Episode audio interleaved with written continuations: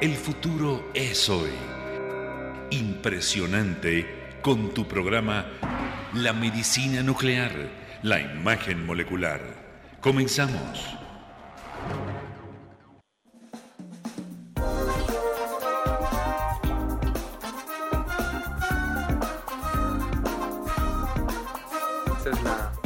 Amigos, muy buenas noches, qué gusto saludarles. Estamos en su programa la medicina nuclear y la imagen molecular. Qué gusto saludarles. Este es el primer programa radiofónico dedicado a la medicina nuclear y la imagen molecular. Gracias por acompañarnos.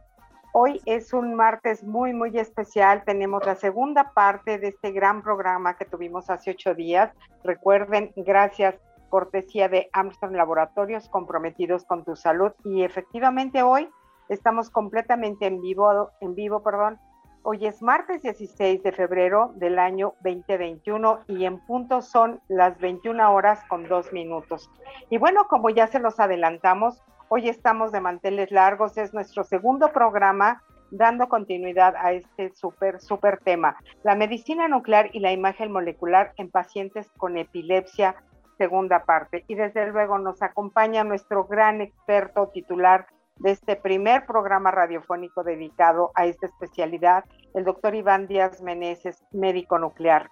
Y bueno, pues ya irán conociéndolo cada día más y bueno, para nosotros es un orgullo tenerlo en Promo y desde luego una gran, gran eminencia mexicana. Pues muy buenas noches, como se los comenté, gracias por acompañarme, por acompañarnos, por acompañar al doctor y desde luego de México para el mundo con todos ustedes. Uno de los objetivos de esta emisión es ofrecer información veraz, ágil, práctica, informativa, que nos permita conocer aspectos prácticos de la medicina nuclear y la imagen molecular, que les sea útiles a pacientes, perdón, a pacientes y médicos, tratantes y al mismo tiempo dar a conocer esta especialidad médica al público en general. Contaremos con la valiosa presencia del doctor Iván Díaz Meneses, experto titular de este espacio radiofónico, gran profesional de la medicina nuclear e imagen molecular, la cual ejerce en los ámbitos público y privado, un gran servidor público. Y pues aquí le damos la bienvenida, doctor. ¿Cómo está? ¿Cómo le ha ido de semana? Hola Lupita, ¿qué tal? Buenas noches a todos, gracias por acompañarnos. Pues, pues bien, hoy ha sido un día un tanto, un tanto raro, ¿no? Por las cuestiones con la energía y con el Internet, pero pues estamos aquí ya preparados para platicar con todos ustedes que nos hacen el favor de escucharnos. Esperamos que la emisión del día de hoy pues sea, sea de su gusto, sea de su agrado. Desde luego que así va a ser, doctor. Teniéndolo usted siempre es una garantía. Pues recuerden amigos, hoy una gran cortesía de Armstrong Laboratorios comprometidos con su salud. Agradecemos a nuestra casa Promo desde luego, todo el apoyo para realizar este programa. Gracias a nuestra querida productora Shaira Guzmán. Las redes sociales, estamos en Facebook y Twitter, Medicina Nuclear. Y bueno, muy atentos las redes del doctor, siempre muy activo. Es eh, Iván Díaz Meneses, Facebook, Medicina Nuclear MX, Twitter, LinkedIn, Iván Díaz Meneses y su página web, recuerden que él encabeza este gran colectivo medicina nuclear mx.com. Eh, preguntas, estamos completamente en vivo, es 5510-640164 y recuerden amigos, es de verdad una gran oportunidad para nosotros, para ustedes también, la medicina nuclear y la imagen molecular en pacientes con epilepsia, la segunda parte. Mucho, mucho ojo, por favor. Desde luego, papel y lápiz para apuntar todos, todos estos nuevos conceptos que nos va a platicar hoy el doctor Díaz Meneses. Recuerden, amigos, cortesía de Armstrong Laboratorios y estamos comprometidos con su salud. Muchas gracias, como siempre, por acompañarnos. Y bueno, por la, la semana pasada se quedaron en el tintero muchísimas felicitaciones para el doctor desde luego nos dicen este gran experto asesor, ¿por qué no lo tuvimos antes? Y bueno, hubo muchas, muchas felicitaciones, lo que no habíamos tenido hoy de Centroamérica, doctor, y nos sentimos muy halagados, desde luego. Recuerden el nombre del doctor, es nuestro experto asesor, doctor Iván Díaz Meneses, especialista en medicina nuclear e imagen molecular. A mí siempre me gusta recordar quién es porque yo creo que vale la pena exaltar todo este gran profesionalismo. Él es un profesional de la medicina nuclear y la imagen molecular, formado en el Centro Médico Nacional Siglo XXI, el Instituto Nacional de Cancerología y el Instituto de Neurología, con posgrados de alta especialidad médica en neurociencias nucleares y oncología nuclear. Amplia experiencia de más de 10 años en la práctica clínica. Su desenvolvimiento lo llevó a los ámbitos privado y público con presencia e influencia profesional en todo México y el extranjero. Profesor de cursos de posgrado en neurociencias nucleares, formador de recursos humanos, médicos de alto nivel. Para el doctor es un gran compromiso dar y, formar este gran equipo de médicos especialistas. Un líder nato, ya lo conocerán por qué, innovador y emprendedor de la medicina nuclear, radiodiagnóstica y terapéutica. En la práctica clínica privada ha promovido y desarrollado la implementación de la imagen molecular y la medicina nuclear para el beneficio de las personas. Divulgador, líder de opinión y enlace de esta especialidad médica con las comunidades de pacientes médicos, organizaciones civiles, empresa, industria y público en general. Un gran líder, desde luego. Conferencista, consejero y promotor de la medicina nuclear e imagen molecular en los ámbitos clínicos, académico, científico, empresarial y comercial en México y en el mundo. Y bueno, pues un, un halago para nosotros tener esta gran cortesía de Armstrong Laboratorios comprometidos con tu salud. Y bueno, pues nuevamente saludos México, Latinoamérica, Centroamérica, se suma a Estados Unidos y Europa. Un reconocimiento al doctor Díaz Meneses por esta gran iniciativa.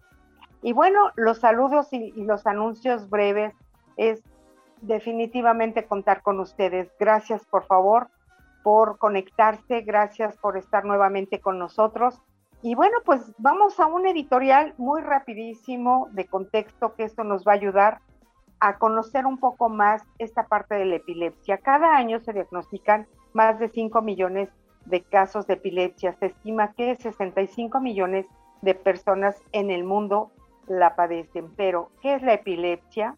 Todo esto lo vamos a platicar el día de hoy con el doctor. Y bueno, pues arrancamos rapidísimo la primera pregunta, la medicina nuclear y la imagen molecular destacan por su capacidad única de visualizar con procesos, híjole, fisiológicos y bioquímicos para hacer diagnósticos. Estos estudios se pueden usar como métodos para detectar y pronosticar, la epilepsia en base a los hallazgos que hay en las imágenes. Híjole, es bien interesante porque aquí nos puede hablar el doctor de los principios básicos del screening, doctor. Hola, hola, ¿qué tal? Sí, ¿qué tal? Con, con todo gusto, Lupita.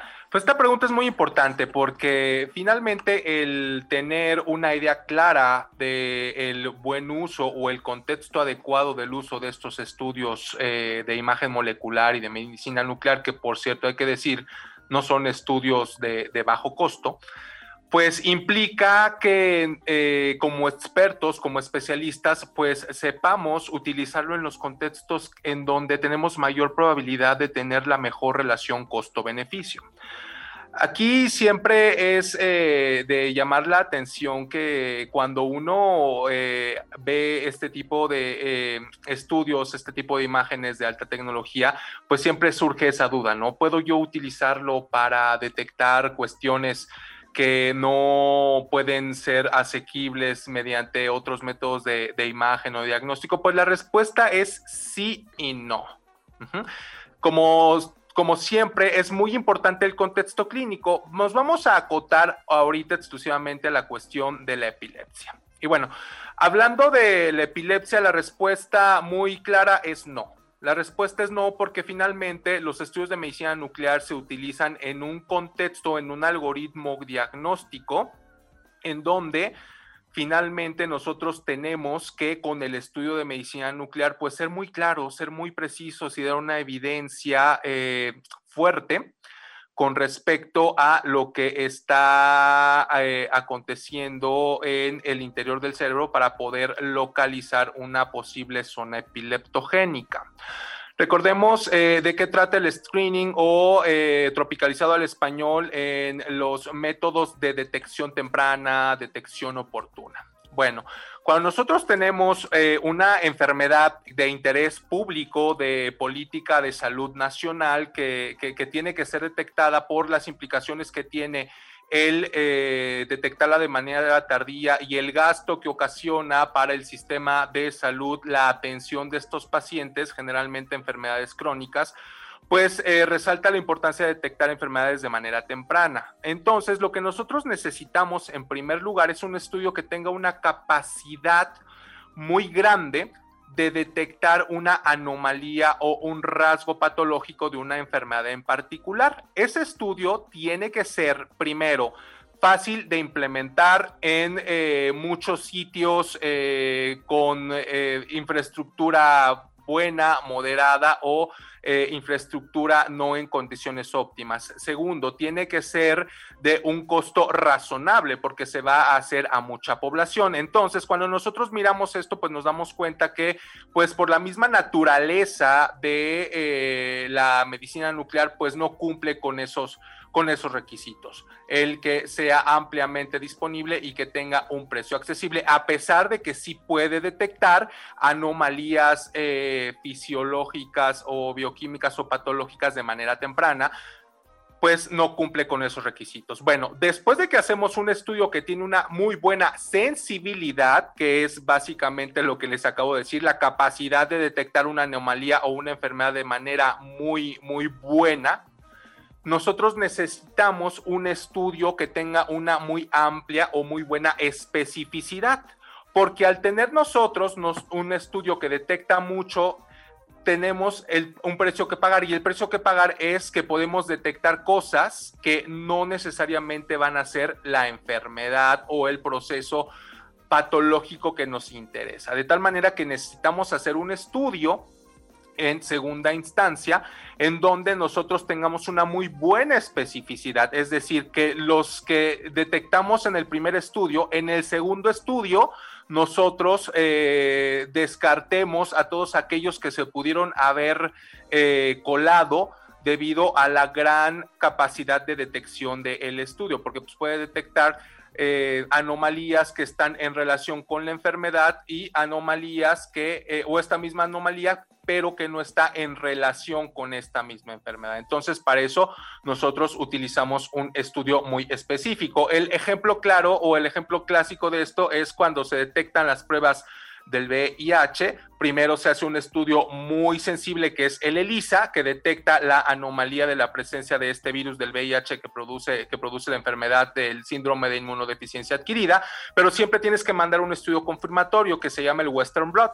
El Western Blot es un estudio muy específico en donde ahora sí te elimina a esos pacientes que llegaron a, eh, a colarse con las características de un estudio bastante sensible. De tal manera que ahora, regresando nuevamente a los estudios de medicina nuclear, pues diríamos que el estudio, que los estudios de medicina nuclear, al menos en epilepsia, eh, no son estudios que sirvan para detectar eh, epilepsia en estadios tempranos, sino que sirven más como un estudio de segunda o de tercera línea para tener una mayor especificidad al momento de localizar una zona anormal en el cerebro que pueda estar ocasionando que puede estar ocasionando epilepsia, ¿no?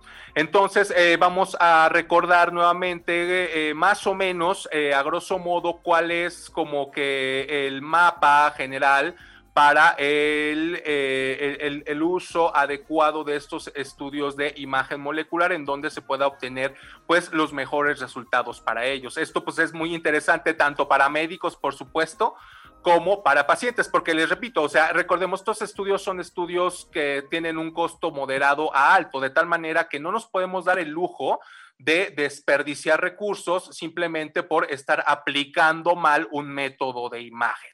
Entonces, eh, cuando un paciente eh, tiene, tiene, tiene epilepsia, bueno, pues por supuesto que tiene que ir con el neurólogo, con el epileptólogo clínico para que pues lo evalúen. Y ellos hacen algo que se llama la semiología de la epilepsia, es decir, que ven las características, la frecuencia, factores desencadenantes, factores acompañantes, eh, las, los antecedentes de los pacientes y bueno, tratan de encasillar los tipos de epilepsia en alguna de las clasificaciones que existen en, eh, en la epilepsia. Después de eso viene toda la, la batería de estudios de gabinete y de laboratorio. Principalmente tenemos eh, eh, dos estudios que son una obligación en la mayoría de los pacientes con epilepsia, que es el electroencefalograma y más idealmente el videoelectroencefalograma en donde pues se ve la actividad eléctrica del cerebro y se trata de ubicar, de regionalizar alguna zona en donde pues pueda haber actividad eléctrica anormal en donde eh, pues eh, nos dé una pauta para tratar de localizar o regionalizar esta, esta actividad eh, epiléptica anormal. Después de eso viene generalmente un estudio de imagen morfológica, que en este caso sería la resonancia magnética.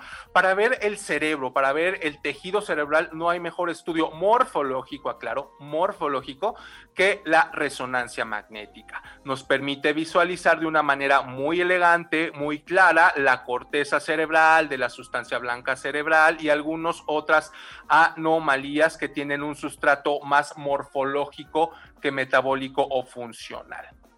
Entonces, de esta manera, pues una vez que se tiene estos tres estudios idealmente y como les comenté, si eh, estos estudios son concordantes, pues ya se establece un plan de tratamiento. Ya el, epileptólogo neurólogo en su, en, su caso, o el neurólogo pediatra o el epileptólogo pediatra, porque hay estas especialidades también, pues ya decidirán si se va a un tratamiento farmacológico eh, o a un tratamiento probablemente quirúrgico o cuál es el tipo de tratamiento adecuado. Recuerden, eh, quien define las pautas de tratamiento es el epileptólogo o en su caso el neurólogo. Idealmente pues el epileptólogo.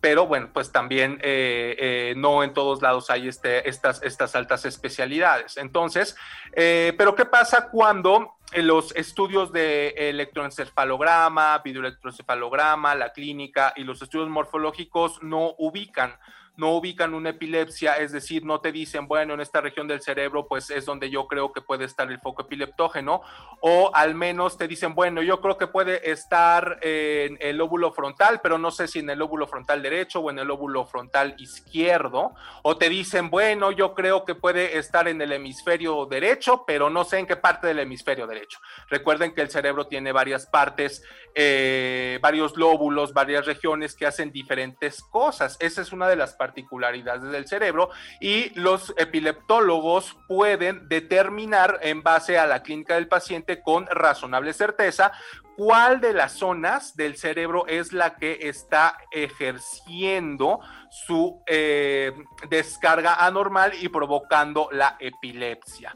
Recordemos que como todo, pues también los estudios eh, tienen debilidades y tienen fortalezas. Por ejemplo, el electroencefalograma es muy bueno para ver la parte superior, la parte eh, más externa del cerebro, pero a veces no tiene la misma eficacia diagnóstica para ver las porciones de en medio del cerebro, es decir, las porciones mesiales o las porciones que están por debajo del cerebro por el simple acomodo que tienen los electrodos. A veces no se alcanza a visualizar de manera tan correcta, ¿no?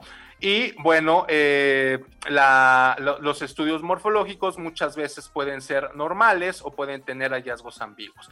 Cuando todos estos métodos de imagen concuerdan, el estudio de medicina nuclear, y lo digo tal cual, eh, claramente, no aporta algo adicional. O sea, no eh, sería la mejor idea hacer un estudio de medicina nuclear, porque pues no se trata de hacer los estudios por hacerlos. Cuando todo ya está, todo esto concuerda y se tiene una razonable certeza, pues se procede al tratamiento. Pero como lo hemos mencionado, cuando tenemos dudas, dudas en donde eh, la resonancia te dice una cosa, el electro te dice otra o la clínica te dice otra, y eh, se necesita eh, un criterio, un criterio de desempate o el fiel de la balanza que te permita em, eh, darle un mayor peso a una de las hipótesis localizadoras. Ahí sí que ayudan mucho los estudios de medicina nuclear, que pueden ser estudios de PET o que pueden ser estudios de, de SPEC también. Eh, la vez pasada, como lo habíamos comentado, ahorita hicimos un resumen muy, muy rápido. La vez pasada, como lo habíamos comentado, es que la principal aplicación de estos estudios de medicina nuclear son en aquellos pacientes en los cuales tienen una epilepsia refractaria al tratamiento médico, a los medicamentos de la epilepsia y que se necesita o que se tiene una evidencia de, que esta epilepsia es de origen focal, es decir, lo que estábamos platicando hace ratito, que hay una zona en específico del cerebro que está descargando de manera anómala. Y bueno, pues para eso se hacen los estudios de medicina nuclear. Ahora bien, este es el contexto en el que más se utiliza y se puede utilizar PET y SPECT. Si tú no tienes eh, en tu ciudad algún estudio, eh, algún, algún equipo, alguna tecnología PET, ya seas médico para enviar a tus pacientes o ya seas eh, un, eh, un, paciente que tu médico te pidió un estudio de medicina nuclear para localizar zona epileptogénica, pues eh, se puede hacer eh, el, estudio en ciudades en donde se cuenta con eh, gamma cámaras que pueden hacer eh, estudios de SPEC y se hacen los estudios con SD o con HMPA. ¿O por qué es importante esto? Aquí sí hay una cuestión bastante importante para que también eh, se tenga bien claro cuál es la expectativa que podemos tener en los estudios de medicina nuclear. Los estudios de PET con FDG, que son los que se utilizan más comúnmente, son estudios que nos permiten ver muy bien la epilepsia que está en el lóbulo temporal y la que está afuera del lóbulo temporal, es decir, la extratemporal. ¿Y por qué esta división que parece obvia es muy importante? Pues porque eh, la, a grosso modo, para fines prácticos, las epilepsias se dividen en temporales y en extratemporales. El PET con FDG sirve muy bien para ver ambos tipos de epilepsia. Y si tú lo haces con una fusión con resonancia magnética, pues tienes resultados muy, muy buenos y imágenes muy bonitas. Pero eh, cuando eh, eh, no tienes o no se tiene un acceso a una tecnología PET y solamente tienes SPEC de perfusión cerebral con eh, SD o con HM-PAO, el consejo es que solamente se utilice en pacientes que tengan epilepsia del lóbulo temporal, que por cierto es la más frecuente de las epilepsias, que tienen epile y además farmacoresistentes, que tienen epilepsia del lóbulo temporal y en este caso, sobre todo, para lateralizar el foco de la epilepsia, porque bueno, por semiología clínica, pues sí se puede intuir, el, epileptólogo puede saber que la epilepsia es del lóbulo temporal, pero a veces es complicado a pesar de los estudios, la batería de estudios que se hacen, pues lateralizarlo. Con el estudio de perfusión miocárdica, tú puedes lateralizar muy, pero que muy bien el sitio de la epilepsia, es decir, si esta es epilepsia del lóbulo temporal del lado derecho o del lado izquierdo. Entonces, eh, otro tipo de pacientes que también tienen epilepsia resistente o epilepsia persistente son aquellos pacientes en los que se operó, se entró a una cirugía de epilepsia y se supone en teoría que después de la cirugía de la epilepsia los pacientes deben de tener una remisión completa de la epilepsia o al menos una reducción en la crisis muy importante, pero no todas las veces sucede eso.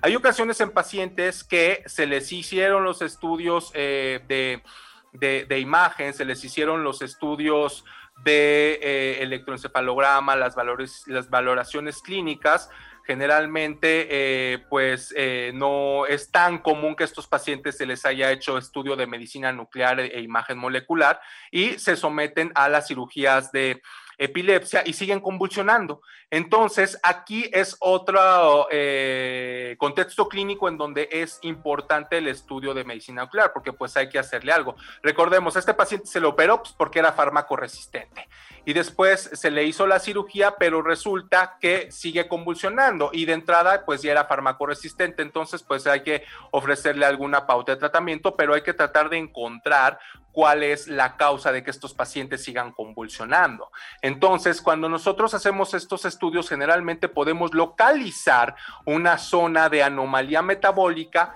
que es compatible con una zona epileptogénica, generalmente la mayoría de las veces se eh, encuentra adyacente a la cavidad de resección, en donde, bueno, pues aquí lo que uno puede intuir es que se hizo una resección incompleta de la zona que le estaba provocando la epilepsia, o a veces se puede encontrar una zona de hipometabolismo no adyacente a la cavidad de la, de la recepción que puede eh, eh, estar en relación con la zona epileptogénica. Y estos pacientes, pues el, abordaje eh, diagnóstico localizador es un tanto más complicado porque recordemos que pues la cirugía distorsiona las vías neurales, las vías de diseminación de la comunicación entre las neuronas. Esto provoca artefactos en los estudios de resonancia magnética, en los estudios de electroencefalograma, más el, más el, el daño que la epilepsia fármaco resistente da per se. Entonces, en estos estudios, en estos pacientes, pues el PET también puede ser de bastante, de bastante utilidad tratando de encontrar alguna otra zona epileptogénica.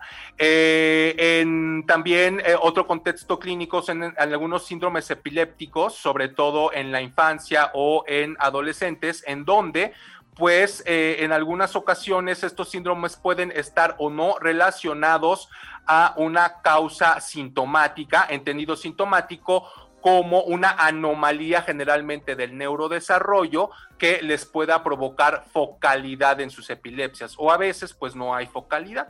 Entonces en estos pacientes que tienen síndromes epilépticos eh, como el síndrome de West o el síndrome de Lennox-Gastaut para la gente que no es médico pues eh, entiendan lo que son síndromes eh, de epilepsia que se presentan en la infancia a veces pues es muy importante tratar de determinar si estos pacientes tienen una zona de un metabolismo focal que en eh, cierta medida pues pueda hacer, eh, hacerlos eh, susceptibles de un tratamiento quirúrgico resecando esa zona con una mejoría en la epilepsia. Y algún otro, bueno, otro contexto clínico es, este es así como que un tanto curioso, pero es cierto, o sea, finalmente eh, hay un tipo de epilepsia que es una epilepsia fingida, ¿no? En pacientes que tienen más bien un trastorno de tipo psiquiátrico, en donde, bueno, pues eh, se presentan con crisis que pudiesen parecer que simulan mucho ser epilepsia y finalmente se les hace igual la batería diagnóstica, se les hacen los estudios, pero recordemos, eh, bueno, los estudios de, resonancia magnética, los estudios de eh, electroencefalograma, los análisis clínicos, pero recordemos que también, pues, estos pacientes pueden tener alteraciones en este tipo de estudios y aquí, pues, el no encontrar una zona de focalización de la epilepsia junto con hacerle a un paciente eh, un videoelectroencefalograma en fase ictal nos puede ayudar con razonable certeza a decir que, bueno, pues este paciente más bien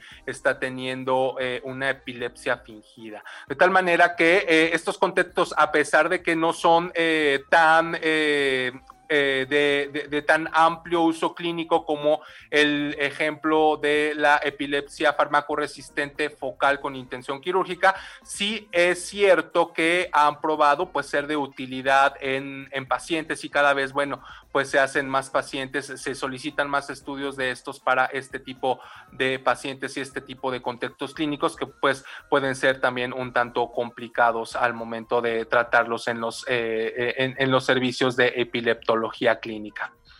Eh, Lupita. Eh, sí, aquí estoy, doctor, súper interesante. A mí me llama mucho la atención que mucha gente eh, escucha hablar del PET y lo relaciona inmediatamente a, la especialidad oncológica.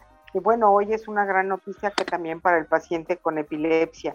Y dos, la epilepsia fingida. Qué interesante término, porque a final de cuentas eh, hay tanta diversidad de, de diagnósticos que hay que identificar y bueno, aquí la medicina nuclear ha construido un gran, gran campo para los diagnósticos y bueno, pues esto suma a la, tecnología y a la medicina. Gracias, doctor. Pues les recordamos, estamos en entrevista con el doctor Iván Díaz Meneses en este su programa de radio, eh, pues el primero en esta gran especialidad, la imagen de, perdón, la medicina nuclear y la imagen, perdónenme, es que aquí se nos va la luz y estamos aquí como que sufriendo un poco, perdón, la medicina nuclear y la imagen molecular. Y bueno, esto es una gran cortesía de Armstrong Laboratorios comprometidos con tu salud. Y bueno, doctor, pues la primera sección de la noche llegó. Eh, qué noticia tan importante nos trae hoy y la verdad estamos muy contentos porque cada día podemos sumar y sumar.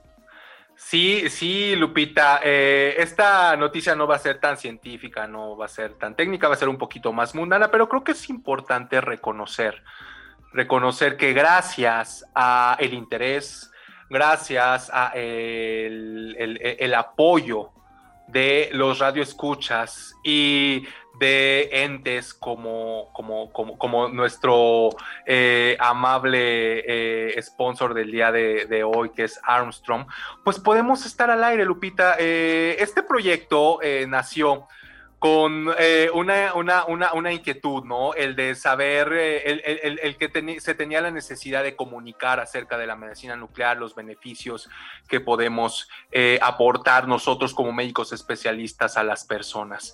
Porque es importante que se conozca, pues, finalmente, para que la tecnología, la ciencia médica, pues, debe de estar al alcance de las personas y ninguna persona debe de privarse de los beneficios de la salud, de la tecnología tecnología médica de los medicamentos por eh, desconocimiento.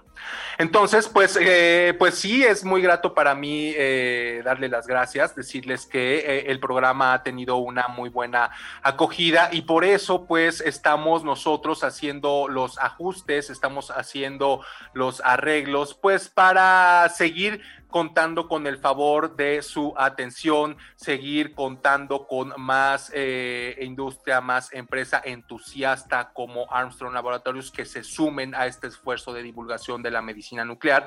Y bueno, eh, eh, les quiero anunciar que, como les dije, esto es un esto es un, esfuerzo que inicié, iniciamos, bueno, iniciamos eh, Lupita con todas las personas que nos escuchan, eh, yo de una manera personal, pero como lo ha dicho Lupita siempre, esto es un, esto es un parte de un colectivo, esto es un parte de algo en donde muchas personas con una visión eh, en pro de lo mejor, pues estamos colaborando. Y finalmente eh, ha, habido la intención de eh, excelentes colegas médicos nucleares que se van a sumar, que han querido sumarse a este proyecto de divulgación radiofónica, de tal manera que ya no van a escuchar este, solamente, solamente mi voz, no se van a librar de mí, eh, pero van a estar escuchando las voces de otros colaboradores como el doctor Gutiérrez, la doctora Campuzano, la doctora Nudelman y otros colegas más que estarán tomando los micrófonos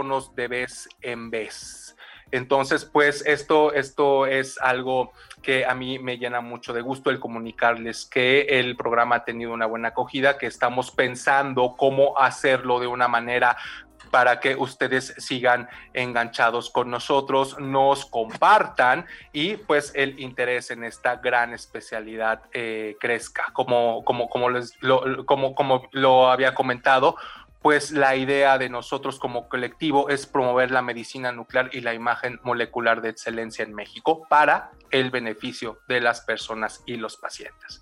Entonces, pues la noticia es eso, que vamos a tener nuevos colaboradores que van a estar en las secciones que ya conocemos y decirles, pues que vamos a continuar gracias al apoyo de todos ustedes. Claro que sí, doctor, y pues muy, muy contentos y además muy afortunados de que alguien tenga esta gran iniciativa porque de momento vemos muy inalcanzables a los, a los médicos y bueno, pues felices de tenerlo. Hay muchas preguntas, las vamos a dejar para después, yo creo que para el final. Y continuamos, doctor, con la siguiente pregunta. ¿La epilepsia en México es diagnosticada en tiempo y forma?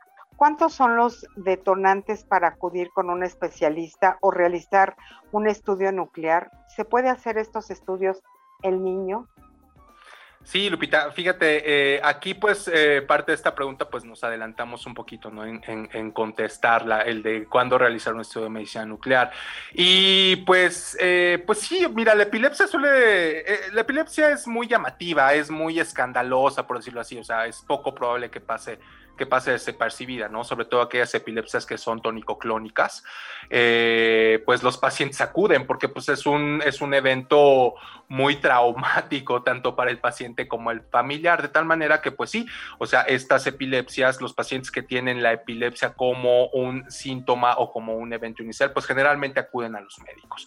Aquí lo importante es que no, o, sea, no es suficiente con que acudan, eso es un gran paso, es un gran principio, pero también es importante que acudan con los especialistas, con los médicos que tienen eh, la mejor capacitación pues para atender este tipo de pacientes. En principio lo intuitivo es que acudan con un neurólogo, pero finalmente eh, eh, siempre es deseable y siempre es lógico el, el, saber que pues también hay expertos en epilepsia, que ya los había mencionado, que son los epileptólogos clínicos, que pues tienen una alta especialidad, son los, médicos neurólogos, que aparte se hicieron epileptólogos, que tienen la mejor eh, formación, los que ven a, los, a, más pacientes, los que tienen la mayor experiencia. Es como les decía el otro día, ¿no?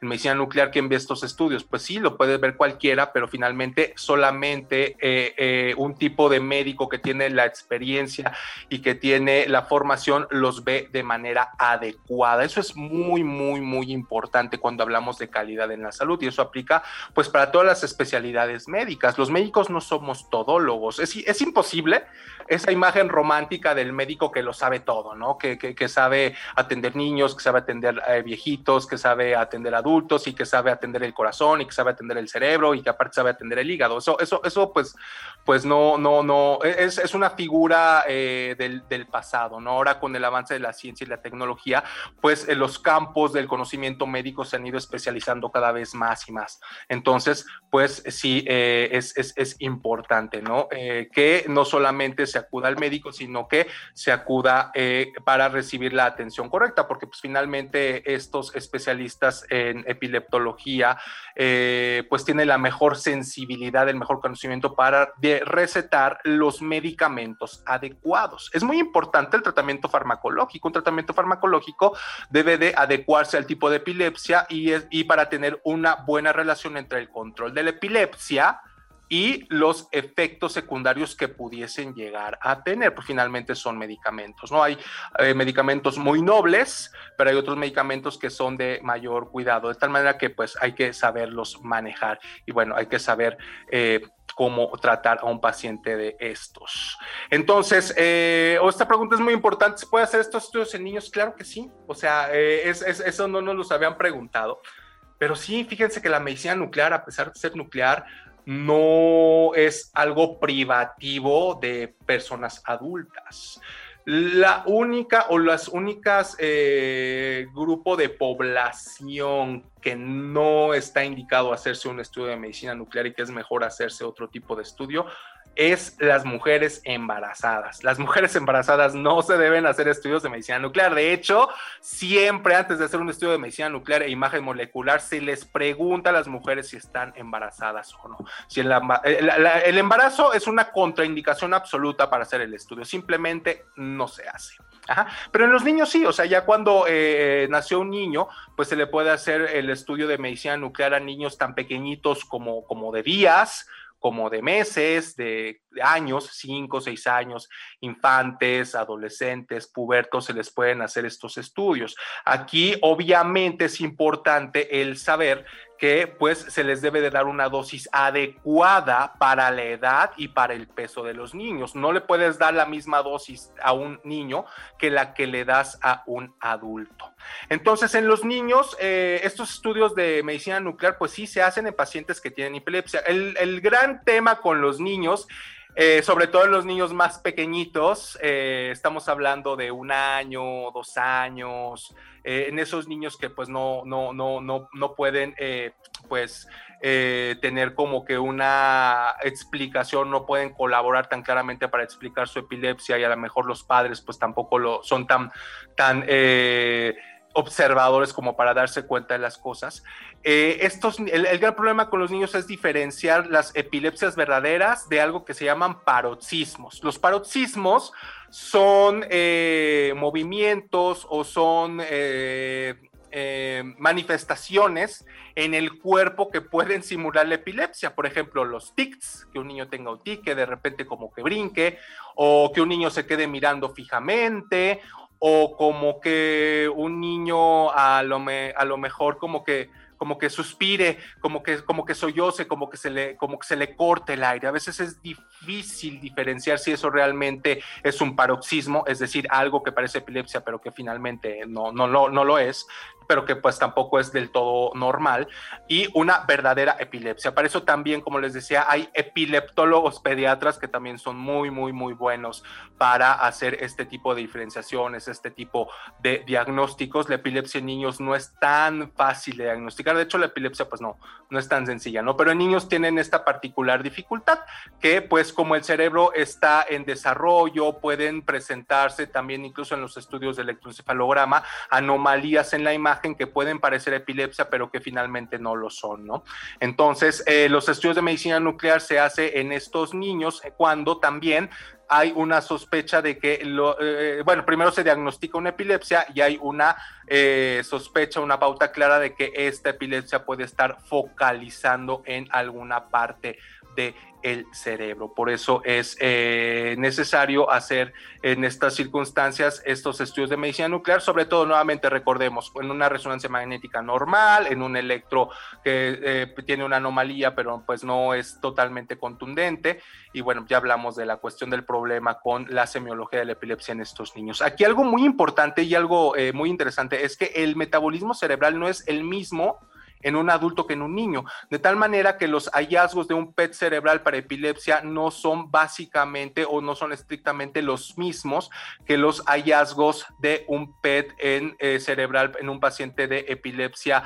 Eh, en, un adulto, porque en los niños hay muchas zonas que están en desarrollo y nosotros los podemos ver en el PET que todavía no están alcanzado una maduración y una función metabólica completa, de tal manera que es más fácil confundir una zona que está en desarrollo con una zona epileptogénica, con lo trágico y los problemas que puede tener el confundir una zona en desarrollo con una zona que está provocando una epilepsia. Entonces, pues hay que, eh, hay que acudir siempre eh, para estos estudios, como los dije la otra vez, con médicos nucleares expertos que de verdad tengamos experiencia viendo a estos pacientes, que conozcamos un trasfondo, un contexto neurológico y un contexto de la epilepsia, pues para tener diagnósticos más precisos, más certeros, porque una equivocación en el diagnóstico, en el diagnóstico del estudio, de un estudio que se supone debe ser resolutivo, pues sí puede traer muchos problemas, muchos dolores de cabeza.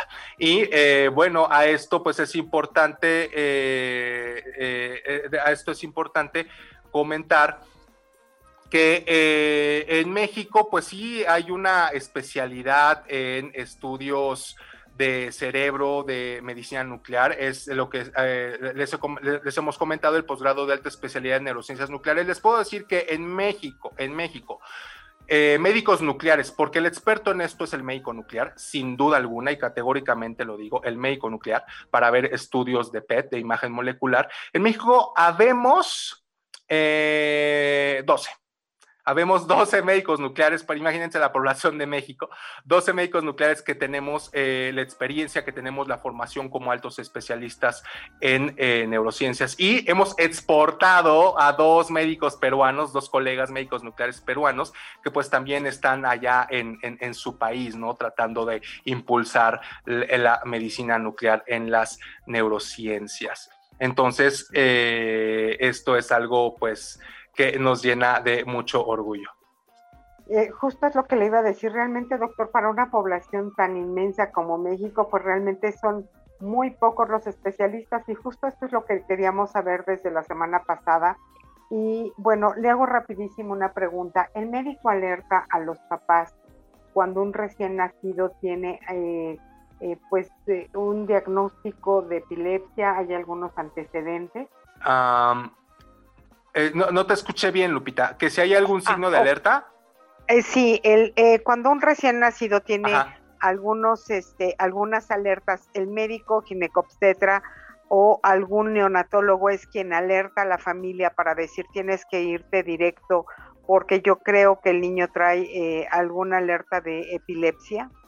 Ah, sí, claro, mira, tiene, eh, es muy, es, es, es, claro que hay algunos antecedentes ginecobstétricos que pueden provocarle a un niño pues mayor probabilidad de tener epilepsia. Uno de esos pues es que eh, tengan hipoxia neonatal, es decir, que cuando el, el, el, bebito nace pues no respira bien porque se haya tenido un parto complicado o porque haya aspirado líquido amniótico o porque haya tenido que estar en la unidad de cuidados intensivos y eh, si el, niño no respiró bien, recordemos que el cerebro es muy sensible a la eh, hipoxia, es decir, a un aporte de oxígeno bajo y las neuronas pues se dañan. Entonces estos daños a veces son irreversibles y hay niños que cuando tienen estos antecedentes, pues sí es muy probable que cuando eh, vayan eh, creciendo, pues vayan a desarrollar algún trastorno epiléptico. De hecho, parte de la historia clínica y de los antecedentes que los eh, expertos en epilepsia siempre interrogan en los pacientes, pues son los antecedentes ginecostréticos. Otras pautas para poder predecir la epilepsia son aquellas epilepsias que están asociadas a un síndrome genético que pueda, eh, que se conozca que provoca la, la, la, epilepsia, como la neurofibromatosis, como la esclerosis tuberosa, como a veces el síndrome de Down. A veces estas, eh, eh, eh, estas características son apreciables a simple vista por los médicos pediatras, por los médicos que tratan estos niños y pues ahí se han establecido asociaciones más o menos claras, más o menos fuertes entre la presencia de estados o de epilepsia y estos eh, tipos de anomalías genéticas o del desarrollo. De tal manera que sí, o sea, existen pautas. Y quien eh, hace eso, pues generalmente son, son, son eh, los neonatólogos o los ginecobstetras cuando avisan de un problema en, al momento del parto o los pediatras cuando pues dan sus consultas de seguimiento a los niños y detectan algún tipo de anomalía en las características del niño, pues pueden referirlos hacia una consulta de neurología pediátrica o epileptología pediátrica para una valoración más amplia. Ok, muchas gracias doctor. Bueno, pues muchísimas gracias. Como siempre, esto ha sido una gran cortesía de Armstrong Laboratorios, comprometidos con tu salud. Y bueno, recuerden que hoy estuvimos eh, platicando con el doctor Iván Díaz Meneses, nuestro experto titular en la materia. Y bueno, doctor, rápidamente, nos quedan cinco minutos, pero los vamos a aprovechar. En esta sección de mitos y verdades, ¿lo nuclear es peligroso? ¿Qué piensas cuando oyes esa palabra? Es bien interesante. A ver, doctor, ilústrenos, sí. por favor. Sí, ¿qué piensan todos, no? O sea, ¿qué hay en el imaginario colectivo cuando uno habla de nuclear? Generalmente lo que nos presentan de nuclear, pues, es catástrofe, es mutación, es eh, alteraciones genéticas, es eh, devastación. Y, bueno, finalmente, pues es una fama eh, injusta para todo lo que implica la, la, cuestión nuclear. Si bien es cierto, eh, todo lo relacionado con, con, nuclear, con energía nuclear, con actividad nuclear, con radioactividad, debe de ser manejado con mucho cuidado, con precaución y por personas expertas también es cierto que eh, la, la, el ingenio del humano, la ciencia, la tecnología han hecho eh, que podamos sacarle provecho a todas las cuestiones nucleares. Si una de esas, eh, si bien es cierto que eh, eh, la radiactividad se puede utilizar para hacer una bomba atómica como la que cayó en Hiroshima y Nagasaki, pues también se puede utilizar para hacer este tipo de estudios, pero también se utiliza, por ejemplo, ¿saben ustedes que la, la, energía nuclear, la radiactividad se utiliza para esterilizar mosquitos para combatir la malaria? O sea, esto es súper interesante. O sea, utilizamos la, la, la, cuestión nuclear para eh, el control de plagas y la malaria, pues eh, eh, como otro dato curioso, pues los mosquitos son los mayores, los mayores animales o entes vivos eh, macroscópicos que matan seres humanos. Y es precisamente que se han interesado en esterilizar a mosquitos con emisiones radiactivas. Otra cosa que se puede hacer con la radioactividad es eh, esterilizar alimentos. Algunos alimentos que nosotros consumimos de una cuestión industrial se esterilizan con emisiones radiactivas y así se matan todas las bacterias, todos los hongos que puedan estar creciendo y nos permite conservar mejor los alimentos. El conservar los alimentos pues es algo bastante importante. Otra cuestión que nosotros podemos hacer con la radioactividad es tomar eh, eh, radiografías industriales para saber si un edificio tiene grietas, tiene fisuras, que lo haga más proclive a eh, pues sufrir daños cuando venga un sismo o cuando vengan inclemencias del tiempo. De tal manera que el conocer los aspectos útiles, prácticos de lo nuclear, pues nos ayuda a entender, a tener una visión un poco más amplia, ¿no?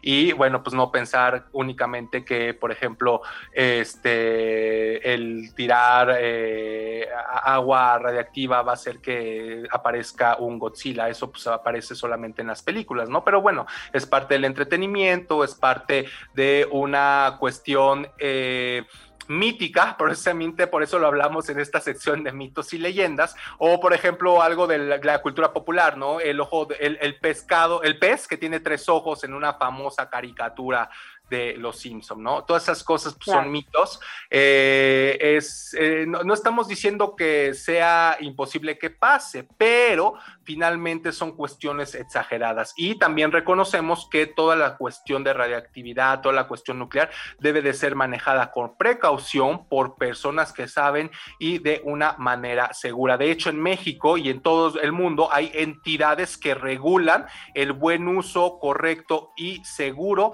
de todo el material radiactivo y nuclear. En México, pues es la Comisión Nacional de Seguridad Nuclear y Salvaguardias. Entonces, tenemos quien vele por nuestra seguridad. Muy bien, doctor, pues prácticamente llegamos al final. Le voy a dar este, el espacio. Usted tiene que despedirnos como siempre. Eh, gracias a esta gran cortesía de Armstrong Laboratorios comprometidos con su salud. Doctor, pues prácticamente nos vamos. un placer volver a tenerlo. Gracias Armstrong Laboratorios, que siempre nos apoya, además digo, encabezando usted esto como el gran experto de la medicina nuclear y hoy que hablamos de la epilepsia. Gracias, doctor, nos despedimos con usted. Claro, Lupita, rápidamente y antes de que, de que se nos quede en el tintero, nos hemos dado cuenta y muchas gracias a todos ustedes que nos, que nos escriben y nos hacen muchas más preguntas de las que podemos llegar a contestar. En base a eso y por no y, en muestra del interés que tenemos en sus preguntas y sus comentarios, estamos pensando recopilar las preguntas que más suelen hacernos, que más se repiten y hacer una emisión dedicada exclusivamente a las preguntas y a las preguntas que se quedan en el aire para que no piensen que eh, no, no las vemos, o sea, sí las vemos todas, las queremos contestar y ya estaremos definiendo eh, la fecha de este programa, le podemos llamar especial de preguntas y respuestas. Pero tengan en cuenta que siempre los escuchamos y los vemos. Pues muchas gracias por acompañarnos. Espero que les haya gustado la emisión y los esperamos para la próxima semana. Muy bien, muchísimas gracias, doctor, nuestra querida productora, muchísimas gracias por toda tu atención. Disculpen los inconvenientes, creo que no se nos fue la luz. Gracias, se despide como cada semana Guadalupe Mayorga. Hasta la próxima. Gracias, doctor, excelente noche. Adiós.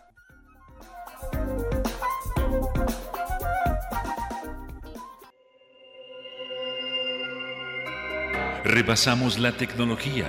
Ya estás al día. Este fue su programa La Medicina Nuclear, la imagen molecular. La invitación cordial para la próxima semana. Hasta entonces.